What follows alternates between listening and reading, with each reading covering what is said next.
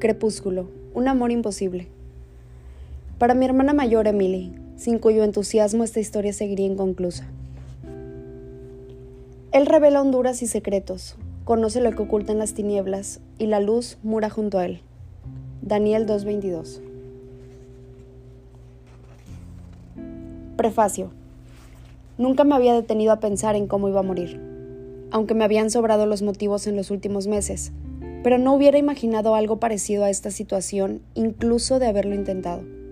Con la respiración contenida contemplé fijamente los ojos oscuros del cazador al otro lado de la gran habitación. Este me devolvió la mirada complacido. Seguramente, morir en lugar de otra persona, alguien a quien se ama, era una buena forma de acabar, incluso noble. Eso debería contar algo. Sabía que no afrontaría la muerte ahora de no haber ido a Forks, pero, aterrada como estaba, no me arrepentía de esta decisión.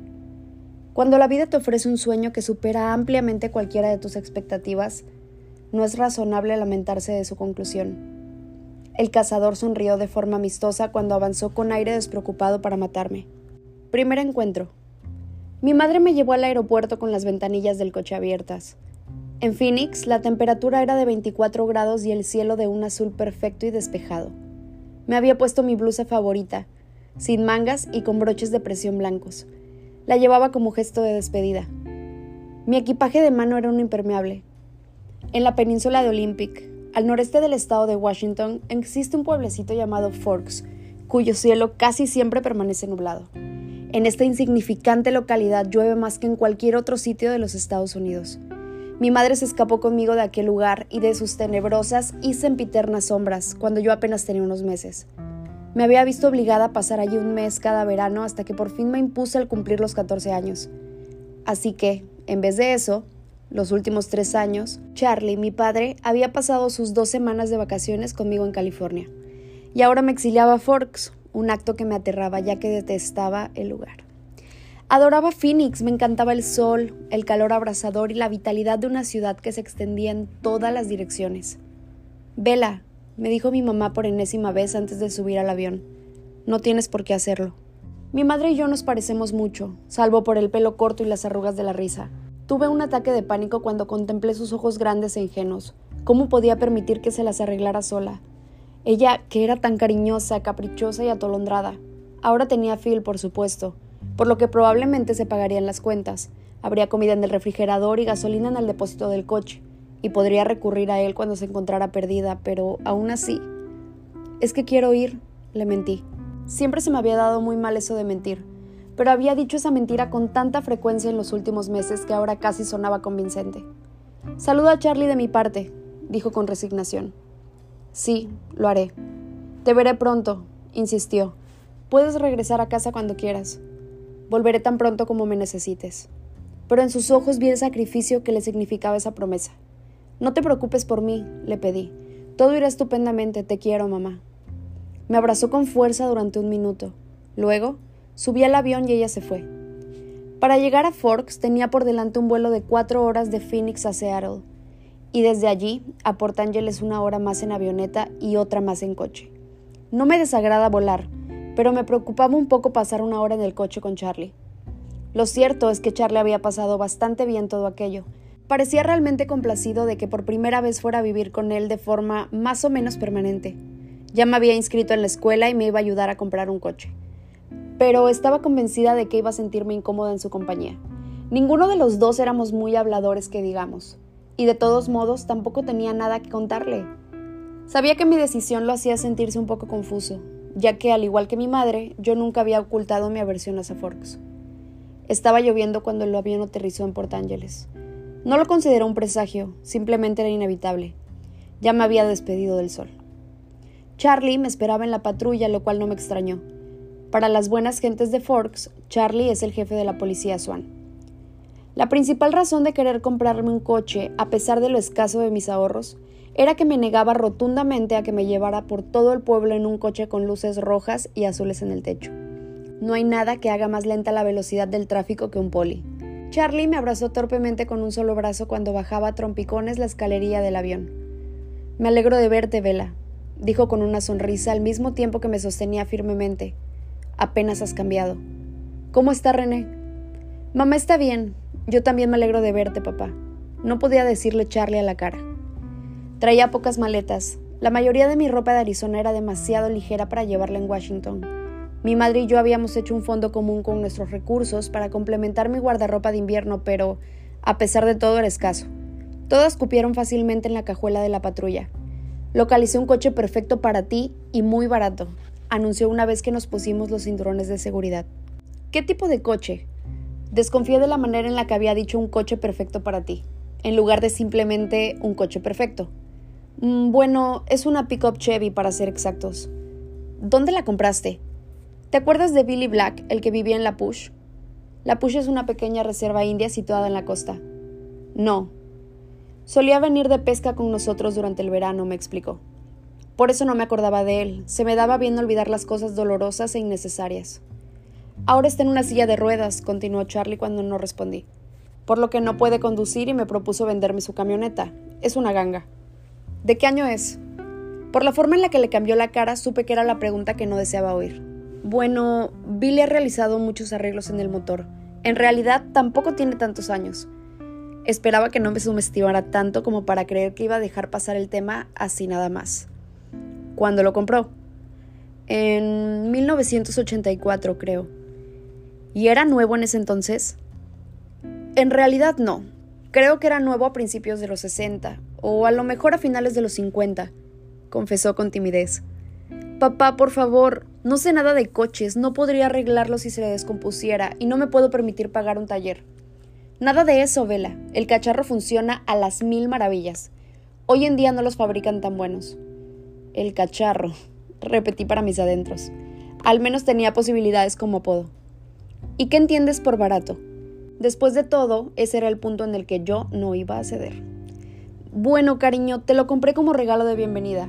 Charlie me miró de reojo con rostro expectante. Vaya, gratis. No tenías que hacerlo, papá. Iba a comprarme un coche. No me importa, quiero que estés a gusto aquí. Charlie mantenía la vista fija en la carretera mientras hablaba. Se sentía incómodo al expresar sus emociones en voz alta. Yo lo había heredado de él, de ahí que también mirara hacia la carretera cuando le respondí. Es estupendo, papá, gracias. Te lo agradezco de veras. Resultaba innecesario añadir que era imposible estar a gusto en Forks, pero él no tenía por qué sufrir conmigo. Y a caballo regalado no le veas el diente, ni el motor. Bueno, de nada, eres bienvenida, masculló avergonzado por mis palabras de agradecimiento. Intercambiamos unos pocos comentarios más sobre el tiempo, que era húmedo, y básicamente esa fue toda la conversación. Miramos a través de las ventanillas en silencio. El paisaje era hermoso, por supuesto, no podía negarlo. Todo era de color verde, los árboles, los troncos cubiertos de musgo, el dosel de ramas que colgaba de los mismos, el suelo cubierto de lechos. Incluso el aire que se filtraba entre las hojas tenía un matiz de verdor. Era demasiado verde, un planeta alienígena. Finalmente llegamos al hogar de Charlie. Vivía en una casa pequeña de dos habitaciones que compró con mi madre durante los primeros días de su matrimonio. Esos fueron los únicos días de su matrimonio, los primeros. Allí, estacionado en la calle delante de una casa que nunca cambiaba, estaba mi nueva camioneta. Bueno, nueva para mí. La pick-up era de un rojo desvaído, con guardafangos grandes, redondos y aspecto bulboso. Para mi enorme sorpresa me encantó. No sabía si funcionaría, pero podía imaginarme al volante. Además era uno de esos modelos de hierro sólido que jamás sufren daños. La clase de vehículos que ves en un accidente de tráfico con la pintura intacta y rodeada de los trozos del coche extranjero que acababa de destrozar. Caramba, papá, me encanta, gracias. Ahora el día de mañana parecía bastante menos terrorífico. No me vería en la disyuntiva de elegir entre caminar tres kilómetros bajo la lluvia hasta la escuela o dejar que el jefe de policía me llevara en la patrulla. Me alegra que te guste, dijo Charlie con voz áspera, nuevamente avergonzado. Subir todas mis cosas hasta el primer piso requirió un solo viaje escaleras arriba. Tenía la habitación de la cara oeste, la que daba al patio delantero. Conocía bien la habitación, había sido mía desde que nací. El suelo de madera, las paredes pintadas de azul claro, el techo de dos aguas, las cortinas de encaje ya amarillentas flanqueando las ventanas. Todo aquello formaba parte de mi infancia. Los únicos cambios que había introducido Charlie se limitaron a sustituir la cuna por una cama y añadir un escritorio cuando crecí. Encima de este había una computadora de segunda mano con el cable del modem engrapado al suelo hasta la toma de teléfono más próxima. Mi madre lo había estipulado de ese modo para que estuviéramos en contacto con facilidad. La mecedora que tenía desde niña aún seguía en el rincón. Solo había un pequeño baño, en lo alto de las escaleras que debía compartir con Charlie. Intenté no darle muchas vueltas al asunto. Una de las cosas buenas que tiene Charlie es que no se queda revoloteando a tu alrededor. Me dejó sola hasta que deshiciera mis maletas y me instalara. Una hazaña que hubiera sido absolutamente imposible para mi madre. Resultaba genial estar sola, no tener que sonreír ni poner buena cara. Fue un respiro que me permitió contemplar a través del cristal la cortina de lluvia con desaliento y derramar algunas lágrimas. No estaba de humor para llorar largo y tendido eso podía esperar hasta que me acostara y me pusiera a reflexionar sobre lo que me aguardaba al día siguiente. La aterradora matrícula de estudiantes de la escuela de Forks era de solo 357, ahora 358. Solamente en tercer año en mi escuela de Phoenix había más de 700 alumnos. Todos los jóvenes de por aquí se habían criado juntos y sus abuelos habían aprendido a caminar juntos. Yo sería la chica nueva de la gran ciudad, una curiosidad, un bicho raro. Tal vez podría utilizar eso a mi favor si tuviera el aspecto que se espera de una chica de Phoenix, pero físicamente no encajaba en modo alguno. Debería ser alta, rubia, de tres bronceada, una jugadora de voleibol o quizás una animadora. Todas esas cosas propias de quienes viven en el Valle del Sol. Por el contrario, mi piel era blanca como el marfil a pesar de las muchas horas de sol en Arizona, sin tener siquiera la excusa de unos ojazos azules o un pelo rojo. Siempre he sido delgada, pero más bien flojucha, y desde luego no un atleta. Me faltaba la coordinación suficiente para practicar deporte sin hacer el ridículo o dañar a alguien, a mí misma o a cualquiera que estuviera demasiado cerca. Después de colocar mi ropa en el viejo tocador de madera de pino, me llevé el neceser al baño para asearme tras un día de viaje. Contemplé mi rostro en el espejo mientras me cepillaba el pelo enredado y húmedo. Tal vez se debiera a la luz, pero ya tenía un aspecto más cetrino y menos saludable. Puede que tenga una piel bonita, pero es muy clara, casi traslúcida, por lo que su apariencia depende del color del lugar, y en Forks no había color alguno. Mientras me enfrentaba a mi pálida imagen en el espejo, tuve que admitir que me engañaba a mí misma. Jamás encajaría, y no solo por mis carencias físicas. Si no me había hecho un huequito en una escuela de 3.000 alumnos, ¿qué posibilidades iba a tener aquí? No sintonizaba bien con la gente de mi edad. Bueno, lo cierto es que no sintonizaba bien con la gente, Punto. Ni siquiera mi madre, la persona con quien tenía mayor proximidad, estaba en armonía conmigo. No íbamos por el mismo carril. A veces me preguntaba si veía las cosas igual que el resto del mundo. Tal vez la cabeza no me funcionaba como es debido. Pero la causa no importaba, solo el efecto. Y mañana no sería más que el comienzo. Aquella noche no dormí bien, ni siquiera cuando dejé de llorar. El siseo constante de la lluvia y el viento sobre el techo no aminoraba jamás hasta convertirse en un ruido de fondo. Me tapé la cabeza con la vieja y descolorida colcha y luego añadí la almohada, pero no conseguí conciliar el sueño antes de medianoche, cuando al fin la lluvia se convirtió en un fino chipi chipi. A la mañana siguiente, lo único que veía a través de la ventana era una densa niebla, y sentí que la claustrofobia se apoderaba de mí. Aquí nunca se podía ver el cielo, parecía una jaula. El desayuno con Charlie se desarrolló en silencio, me deseó suerte en la escuela y le di las gracias, aun sabiendo que sus esperanzas eran vanas. La buena suerte solía esquivarme. Charlie se marchó primero, directo a la comisaría, que era su esposa y su familia. Examiné la cocina después de que se fue. Todavía sentada en una de las tres sillas, ninguna de ellas a juego, junto a la vieja mesa cuadrada de roble. La cocina era pequeña, con paneles oscuros en las paredes, gabinetes amarillo chillón y un suelo de linóleo blanco. Nada había cambiado. Hacía 18 años mi madre había pintado los armarios con la esperanza de introducir un poco de luz solar a la casa. Había una hilera de fotos encima de la pequeña chimenea de la sala, que colindaba con la cocina y era del tamaño de una caja de zapatos. La primera foto era de la boda de Charlie con mi madre en Las Vegas, y luego la que nos tomó a los tres una amable enfermera del hospital donde nací seguida por una sucesión de mis fotografías escolares hasta el año pasado. Verlas me resultaba muy embarazoso. Tenía que convencer a Charlie de que las pusiera en otro sitio, al menos mientras yo viviera aquí. Era imposible permanecer en aquella casa y no darse cuenta de que Charlie no se había repuesto de la partida de mi madre. Eso me hizo sentir incómoda. No quería llegar demasiado temprano a la escuela, pero no podía permanecer en casa más tiempo, por lo que me puse el impermeable, tan grueso que recordaba uno de esos trajes que se emplean en caso de peligro biológico, y me encaminé hacia la llovizna. Aún chispeaba, pero no lo bastante para que me calara mientras buscaba la llave de la casa, que siempre estaba escondida debajo del alero que había junto a la puerta, y cerrara. El ruido de mis botas de agua nuevas resultaba desquiciante. Añoraba el crujido habitual de la grava al caminar. No pude detenerme a admirar de nuevo el vehículo como deseaba, y me apresuré a escapar de la húmeda neblina que se arremolinaba sobre mi cabeza y se agarraba el pelo por debajo de la capucha. Dentro de la cabina estaba cómoda y seca, era obvio que Charlie o Billy debían haberla limpiado, pero la tapicería café de los asientos aún olía tenuemente a tabaco, gasolina y menta. La pico arrancó a la primera, con gran alivio por mi parte, aunque en medio de un gran estruendo, y luego hizo mucho ruido mientras avanzaba. Bueno, una pick-up tan antigua debería tener algún defecto. La anticuada radio funcionaba, un añadido que no me esperaba.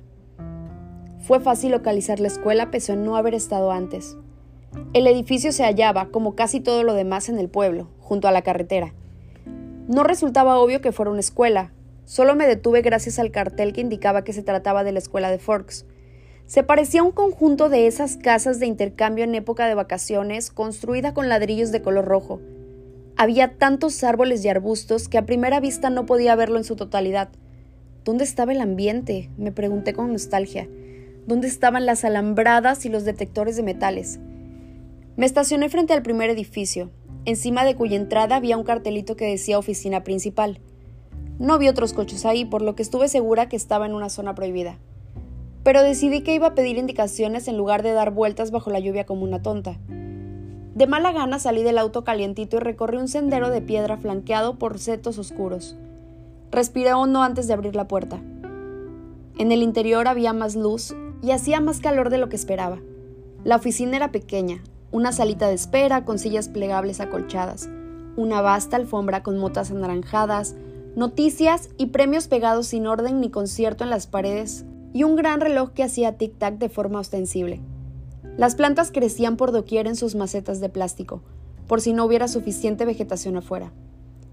Un mostrador alargado dividía la habitación en dos, con cestas metálicas llenas de papeles encima y anuncios de colores chillones pegados en el frente. Detrás del mostrador había tres escritorios. Una pelirroja regordeta con lentes se sentaba en uno de ellos. Llevaba una camiseta morada que, de inmediato, me hizo sentir que yo iba demasiado elegante. La mujer pelirroja alzó la vista. ¿Te puedo ayudar en algo? Soy Isabela Swan, le informé, y de inmediato advertí en su mirada un atisbo de reconocimiento. Me esperaban. Sin duda había sido el centro de los chismorreos. La hija de la caprichosa exmujer del jefe de policía al fin regresaba a casa. Por supuesto, dijo. Rebuscó entre los documentos precariamente apilados hasta encontrar los que buscaba. Precisamente aquí tengo el horario de tus clases y un plano de la escuela. Trajo varias hojas al mostrador para enseñármelas. Repasó todas mis clases y marcó el camino más idóneo para cada una en el plano. Luego me entregó el comprobante de asistencia para que lo firmara cada profesor y se lo devolviera al finalizar las clases. Me dedicó una sonrisa y, al igual que Charlie, me dijo que esperaba que me gustara Forks. Le devolví la sonrisa más convincente posible. Los demás estudiantes comenzaban a llegar cuando regresé a la pick-up. Lo seguí. Me uní a la fila de coches y conduje hasta el otro lado de la escuela. Fue un alivio comprobar que casi todos los vehículos tenían aún más años que el mío. Ninguno era ostentoso, en Phoenix vivía uno de los pocos barrios pobres del distrito Paradise Valley. Era habitual ver un Mercedes nuevo o un Porsche en el estacionamiento de los estudiantes. El mejor coche de los que allá había era un flamante Volvo, y destacaba. Aún así, apagué el motor en cuanto me estacioné en una plaza libre para que el estruendo no atrajera la atención de los demás sobre mí. Examiné el plano en la camioneta, intentando memorizarlo con la esperanza de no tener que andar consultándolo todo el día. Lo guardé en la mochila, me la eché al hombro y respiré hondo. Puedo hacerlo. Me mentí sin mucha convicción. Nadie me va a morder. Al final suspiré y salí del coche. Mantuve la cara escondida bajo la capucha y caminé hasta la acera abarrotada de jóvenes. Observé con alivio que mi sencilla chaqueta negra no llamaba la atención. Una vez pasada la cafetería, el edificio número 3 resultaba fácil de localizar ya que había un gran 3 pintado en negro sobre un fondo blanco con forma de cuadro en la esquina del lado oeste. Noté que mi respiración se acercaba a hiperventilación al aproximarme a la puerta. Para normalizarla, contuve el aliento y entré detrás de dos personas que llevaban impermeables de estilo unisex. El aula era pequeña. Los alumnos que tenía delante se detenían en la entrada para colgar sus abrigos en unas perchas. Había varias. Los imité.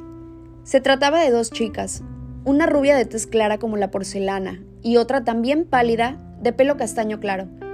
Al menos mi piel no sería nada excepcional aquí. Entregué el comprobante al profesor, un hombre alto y calvo, al que la placa que descansaba sobre su escritorio identificaba como señor Mason. Se quedó mirándome embobado al leer mi nombre, pero no me dedicó ninguna palabra de aliento, y yo, por supuesto, me puse colorada como un tomate pero al menos me envió un pupitre vacío al fondo del salón sin presentarme al resto de los compañeros. A estos les resultaba difícil mirarme al estar sentada en la última fila, pero se las arreglaron para conseguirlo. Mantuve la vista clavada en la lista de lecturas que me había entregado el profesor. Era bastante básica. Bronte, Shakespeare, Chaucer, Faulkner. Los había leído a todos, lo cual era cómodo y aburrido. Me pregunté si mi madre me enviaría la carpeta con los antiguos trabajos de clase, o si creería que la estaba engañando. Recreé nuestra discusión mientras el profesor continuaba con su discurso. Cuando sonó el zumbido casi nasal del timbre, un chico flacucho, con acné y pelo grasiento, se inclinó desde su pupitre al otro lado del pasillo para hablar conmigo. Tú eres Isabela Swan, ¿verdad? Parecía demasiado amable, el típico miembro de un club de ajedrez. Vela, le corregí. En un radio de tres sillas todos se volvieron para mirarme. ¿Dónde tienes la siguiente clase? preguntó. Tuve que comprobarlo con el programa que tenía en la mochila. Eh, historia con Jefferson, en el edificio 6.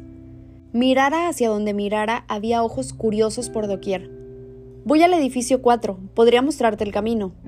Demasiado amable sin duda. Me llamo Eric, añadió. Sonreí con timidez. Gracias. Recogimos nuestros abrigos y nos adentramos en la lluvia, que caía con más fuerza. Hubiera jurado que varias personas nos seguían lo bastante cerca para escuchar con disimulo. Esperaba no estar volviéndome paranoica. Bueno, es muy distinto en Phoenix, ¿eh? preguntó. Mucho. Allí no llueve a menudo, ¿verdad? Tres o cuatro veces al año. Vaya, no me lo puedo ni imaginar. Hace mucho sol, le expliqué. No te ves muy bronceada, es la sangre albina de mi madre. Me miró con aprensión. Suspiré. No parecía que las nubes y el sentido del humor combinaran demasiado bien.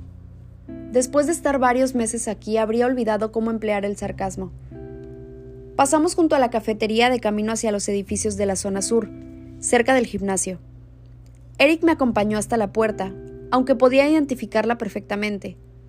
En fin, suerte, dijo cuando rocé el picaporte. Tal vez coincidamos en alguna otra clase. Parecía esperanzado. Le dediqué una sonrisa que no comprometía nada y entré. El resto de la mañana transcurrió de forma similar. Mi profesor de trigonometría, el señor Barner, a quien habría odiado de todos modos por la materia que enseñaba, fue el único que me obligó a permanecer delante de toda la clase para presentarme con mis compañeros. Balbucié, me sonrojé y tropecé con mis propias botas al volver a mi pupitre. Después de dos clases empecé a reconocer varias caras en cada materia. Siempre había alguien con más valor que los demás que se presentaba y me preguntaba si me gustaba Forks. Procuré actuar con diplomacia, pero por lo general mentí mucho, al menos no necesité el plano. Una chica se sentó a mi lado tanto en clase de trigonometría como de español, y me acompañó a la cafetería para almorzar. Era muy pequeña, varios centímetros por debajo de mi 1,60, pero casi alcanzaba mi estatura gracias a su oscura melena de rizos alborotados. No me acordaba de su nombre, por lo que me limité a sonreír mientras parloteaba sobre los profesores y las clases. Tampoco intenté comprenderlo todo. Nos sentamos al final de una larga mesa con varias de sus amigas, a quienes me presentó. Se me olvidaron los nombres de todas en cuanto los pronunció. Parecían orgullosas por tener el valor de hablar conmigo. El chico de la clase de lengua y literatura, Eric, me saludó desde el otro lado de la cafetería. Y allí estaba, sentada en el comedor, intentando entablar conversación con siete desconocidas llenas de curiosidad, cuando los vi por primera vez. Se sentaban en un rincón de la cafetería, al otro extremo de donde yo me encontraba. Eran cinco. No platicaban ni comían pese a que todos tenían delante una charola de comida. No me miraban de forma estúpida como casi todos los demás, por lo que no había peligro. Podía estudiarlos sin temor a encontrarme con un par de ojos excesivamente interesados. Pero no fue eso lo que atrajo mi atención. No se parecían lo más mínimo a ningún otro estudiante. De los tres chicos, uno era fuerte, tan musculoso que parecía un verdadero levantador de pesas y de pelo oscuro y rizado. Otro, más alto y delgado, era igualmente musculoso y tenía el cabello color miel. El último era desgarbado, menos corpulento, y su pelo castaño dorado estaba despeinado. Tenía un aspecto más juvenil que los otros dos, que podrían estar en universidad o incluso ser profesores aquí en vez de estudiantes. Las chicas eran dos polos opuestos. La más alta era escultural. Tenía una figura preciosa del tipo que se ve en la portada del número dedicado a trajes de baño de la revista Sports Illustrated, y con el que todas las chicas pierden buena parte de su autoestima solo por estar cerca. Su pelo rubio caía en cascada hasta la mitad de su espalda. La chica baja tenía aspecto de duendecillo de facciones finas, un fideo. Su pelo corto era rebelde, con cada punta señalando en una dirección distinta y de un color negro intenso. Aún así, todos se parecían muchísimo. Eran blancos como la cal, los estudiantes más pálidos de cuantos vivían en aquel pueblo sin sol, más pálidos que yo que soy albina. Todos tenían ojos muy oscuros a pesar de la diferente gama de colores de los cabellos y ojeras lilas, similares al morado de los hematomas. Era como si todos padecieran de insomnio o se estuvieran recuperando de una fractura de nariz, aunque sus narices, al igual que el resto de sus facciones, eran rectas, perfectas, simétricas. Pero nada de eso era el motivo por el que no conseguía apartar la mirada. Continué mirándolos porque sus rostros, tan diferentes y tan similares al mismo tiempo, eran de una belleza inhumana y devastadora. Eran rostros como nunca esperas ver, excepto tal vez en las páginas retocadas de una revista de moda, o pintadas por un artista antiguo como el semblante de un ángel Resultaba difícil decidir quién era más bello, tal vez la chica rubia perfecta o el joven de pelo castaño dorado. Los cinco desviaban la mirada los unos a los otros, también el resto de los estudiantes y de cualquier otra cosa, hasta donde pude colegir. La chica más pequeña se levantó con la charola, el refresco sin abrir, la manzana sin morder, y se alejó con un trote gracil, veloz, propio de un corcel desbocado, Asombrada por sus pasos de ágil bailarina, la contemplé vacilar su charola y deslizarse por la puerta trasera a una velocidad superior a lo que habría considerado posible. Miré rápidamente a los otros, que permanecían sentados, inmóviles. ¿Quiénes son esos? Pregunté a la chica de la clase de español, cuyo nombre se me había olvidado. Y de repente, mientras ella alzaba los ojos para ver a quiénes me refería, aunque probablemente ya lo supiera por la entonación de mi voz, el más delgado y de aspecto más juvenil la miró. Durante una fracción de segundo se fijó en mi vecina y después sus ojos oscuros se posaron sobre los míos. Él desvió la mirada rápidamente, aún más deprisa que yo, ruborizada de vergüenza. Su rostro no denotaba interés alguno en esa mirada furtiva. Era como si mi compañero hubiera pronunciado su nombre y él, pese a haber decidido no reaccionar previamente, hubiera levantado los ojos en una involuntaria respuesta. Avergonzada, la chica que estaba a mi lado se rió tontamente y fijó la vista en la mesa igual que yo son Edward y Emmett Cullen, y Rosalie y Jasper Hale. La que se acaba de marchar se llama Alice Cullen. Todos viven con el doctor Cullen y su esposa. Me respondió con un hilo de voz. Miré de reojo al chico guapo, que ahora contemplaba su charola mientras desmigajaba una rosquilla con sus largos y níveos dedos. Movía la boca muy deprisa, sin abrir apenas sus labios perfectos. Los otros tres continuaron con la mirada perdida, y aún así, creía que hablaba en voz baja con ellos. Qué nombres tan raros y anticuados, pensé. Era la clase de nombres que tenían nuestros abuelos, pero tal vez estuvieran de moda aquí. Quizá fueran los nombres propios de un pueblo pequeño. Entonces recordé que mi vecina se llamaba Jessica, un nombre perfectamente normal. Había dos chicas con ese nombre en mi clase de historia en Phoenix. Son guapos. Me costó encontrar un término mesurado. Ya te digo. Jessica sintió mientras soltaba otra risita tonta. Pero están juntos. Me refiero a Emmett y a Rosalie, y a Jasper y Alice, y viven juntos. Su voz resonó con toda la conmoción y reprobación de un pueblo pequeño, pero para ser sincera, he de confesar que aquello daría pie a grandes habladurías incluso en Phoenix. ¿Quiénes son los Cullen? Pregunté. No parecen parientes. Claro que no. El doctor Cullen es muy joven, tendrá entre veinte y muchos y treinta y pocos. Todos son adoptados. Los Hale, los rubios, son hermanos gemelos, y los Collins son su familia adoptiva. Parecen demasiado grandes para estar con una familia adoptiva. Ahora sí, Jasper y Rosalie tienen 18 años. pero han vivido con la señora Colin desde los ocho. Es su tía o algo parecido. Es muy generoso por parte de los Colin cuidar a todos esos niños y no tan jóvenes. Supongo que sí, admitió Jessica muy a su pesar. Me dio la impresión de que por algún motivo el médico y su mujer no le caían bien. Por las miradas que lanzaba en dirección a sus hijos adoptivos supuse que eran celos. Luego, como si eso disminuyera la bondad del matrimonio, agregó Aunque tengo entendido que la señora Colin no puede tener hijos. Mientras manteníamos esta conversación, dirigía miradas furtivas una y otra vez hacia donde se sentaba aquella extraña familia. Continuaban mirando las paredes y no habían probado bocado. ¿Siempre han vivido en Forks? pregunté. De ser así, seguro que los habría visto en alguna de mis visitas durante las vacaciones de verano. No, dijo con una voz que daba a entender que tenía que ser obvio, incluso para una recién llegada como yo. Se mudaron aquí hace dos años, vinieron de algún lugar de Alaska. Experimenté una punzada de compasión y alivio. Compasión porque, a pesar de su belleza, eran extranjeros y resultaba evidente que no los admitían. Alivio por no ser la única recién llegada y desde luego no la más interesante. Uno de los Colen, el más joven, levantó la vista mientras los estudiaba y nuestras miradas se encontraron, en esta ocasión con una manifiesta curiosidad. Cuando desvié los ojos me pareció que en los suyos brillaba una expectación insatisfecha. ¿Quién es el chico de pelo cobrizo? pregunté. Lo miré de refilón, seguía observándome, pero no con la boca abierta a diferencia del resto de los estudiantes. Su rostro reflejó una ligera contrariedad. Volví a desviar la vista. Se llama Edward, es guapísimo, por supuesto, pero no pierdas el tiempo con él, no sale con nadie. Quizá ninguna de las chicas de la escuela le parece lo bastante guapa. Dijo con desdén, en una muestra clara de despecho. Me pregunté cuándo la habría rechazado. Me mordí el labio para ocultar una sonrisa. Entonces lo miré de nuevo. Había vuelto el rostro, pero me pareció ver estirada la piel de sus mejillas, como si también estuviera sonriendo. Los cuatro abandonaron la mesa al mismo tiempo, escasos minutos después. Todos se movían con mucha elegancia, incluso el forzudo. Me desconcertó verlos. El que respondía al nombre de Edward no me miró de nuevo. Permanecí en la mesa con Jessica y sus amigas más tiempo del que me hubiera quedado de haber estado sola. No quería llegar tarde a mis clases el primer día. Una de mis nuevas amigas, que tuvo la consideración de recordarme que se llamaba Ángela, tenía, como yo, clase de segundo de biología a la hora siguiente. Nos dirigimos juntas al aula en silencio. También era tímida. Apenas entramos, Ángela fue a sentarse a una mesa con dos sillas y un tablero de laboratorio con la parte superior de color negro, exactamente igual a las de Phoenix. Ya compartía la mesa con otro estudiante, de hecho, todas las mesas estaban ocupadas, salvo una.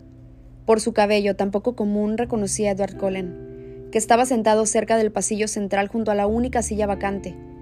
Lo miré de manera furtiva mientras avanzaba por el pasillo para presentarme al profesor y que éste me firmara el comprobante de asistencia.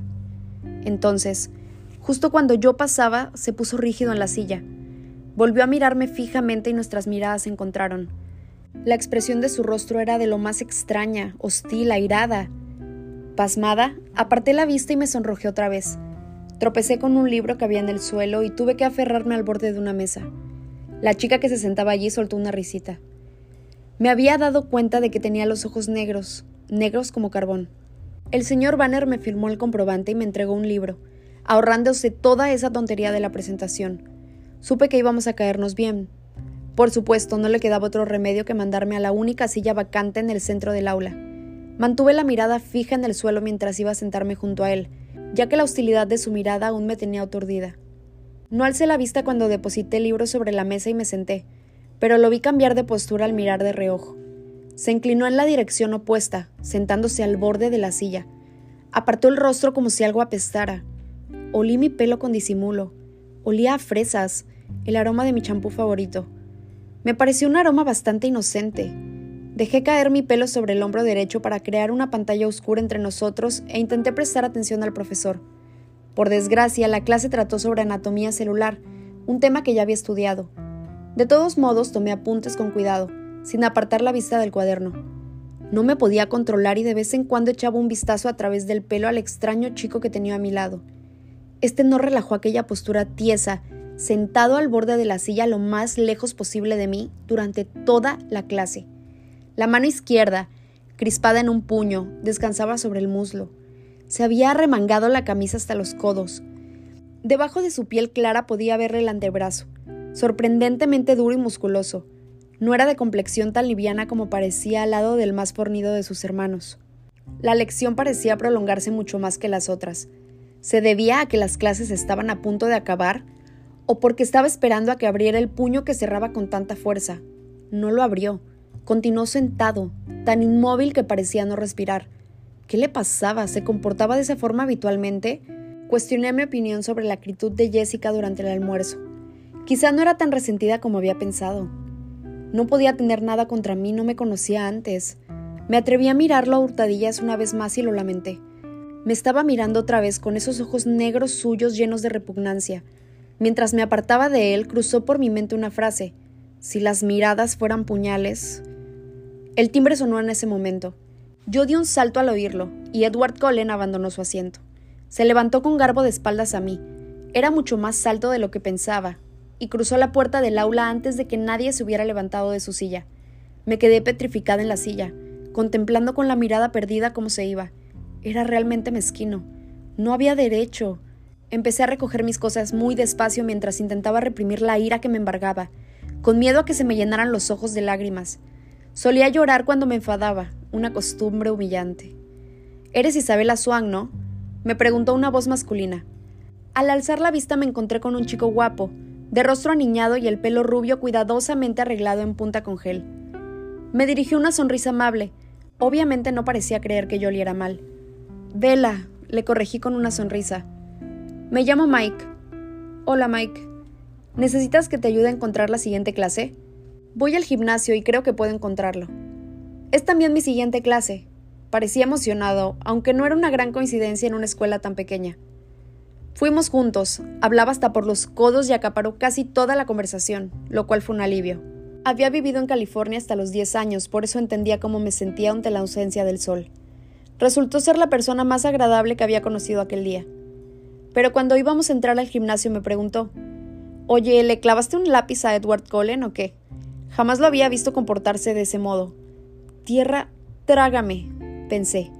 Al menos no era la única persona que lo había notado y al parecer aquel no era el comportamiento habitual de Edward Cullen. Decidí hacerme la tonta. ¿Te refieres al chico que se sentaba a mi lado en biología? Pregunté sin malicia. Sí, respondió. Tenía cara de dolor o algo parecido. No lo sé, respondí. No he hablado con él. Es un tipo raro, Mike se demoró a mi lado en lugar de dirigirse al vestidor. Si hubiera tenido la suerte de sentarme a tu lado, yo sí hubiera hablado contigo. Le sonreí antes de cruzar la puerta del vestidor de las chicas. Era amable y estaba claramente interesado, pero eso no bastó para disminuir mi enfado. El entrenador Clapp, el profesor de educación física, me consiguió un uniforme, pero no me obligó a usarlo para la clase de aquel día. En Phoenix solamente teníamos que asistir dos años a educación física. Aquí era una materia obligatoria a los cuatro años. Forks era mi infierno personal en la tierra en el más literal de los sentidos. Contemplé los cuatro partidillos de voleibol que se jugaban de forma simultánea. Me dieron náuseas al verlos y recordar los muchos golpes que había dado y recibido cuando jugaba voleibol. Al fin sonó el timbre que indicaba el final de las clases. Me dirigí lentamente a la oficina para entregar el comprobante con las firmas. Había dejado de llover, pero el viento era más frío y soplaba con más fuerza. Me envolví con mis propios brazos para protegerme. Estuve a punto de dar media vuelta e irme cuando entré en la cálida oficina. Edward Collins se encontraba de pie enfrente del escritorio. Lo reconocí de nuevo por el desgreñado pelo castaño dorado. Al parecer no me había oído entrar. Me recargué en la pared del fondo mientras esperaba que la recepcionista pudiera atenderme. Estaba discutiendo con ella con voz profunda y agradable. Intentaba cambiar la clase de biología de la sexta hora a cualquier otra hora. Yo no podría creer que eso fuera por mi culpa. Debía de ser otra cosa, algo que había sucedido antes de que yo entrara en el laboratorio de biología. La causa de su aspecto contrariado debía ser otro lío totalmente diferente. Era imposible que aquel desconocido sintiera una aversión tan intensa y repentina hacia mí. La puerta se abrió de nuevo y una súbita corriente de viento helado hizo susurrar los papeles que habían sobre la mesa y me alborotó los cabellos sobre la cara. La recién llegada caminó hasta el escritorio, depositó una nota en el cesto de papeles y salió, pero Edward Cullen se puso rígido y volteó. Su agraciado rostro parecía ridículo, para traspasarme con sus penetrantes ojos llenos de odio. Durante un instante sentí un estremecimiento de verdadero pánico, hasta se me erizó el vello de los brazos. La mirada no duró más de un segundo, pero me heló la sangre en las venas más que el gélido viento. Se giró hacia la recepcionista y rápidamente dijo con voz aterciopelada, Bueno, no importa, ya veo que es imposible, muchas gracias por su ayuda. Dio media vuelta sin mirarme y desapareció por la puerta. Me dirigí con timidez hacia el escritorio, por una vez con el rostro pálido en lugar de colorado, y le entregué el comprobante de asistencia con todas las firmas. ¿Cómo te ha ido en el primer día, cielo? me preguntó de forma maternal. Bien, mentí con voz débil. No pareció muy convencida.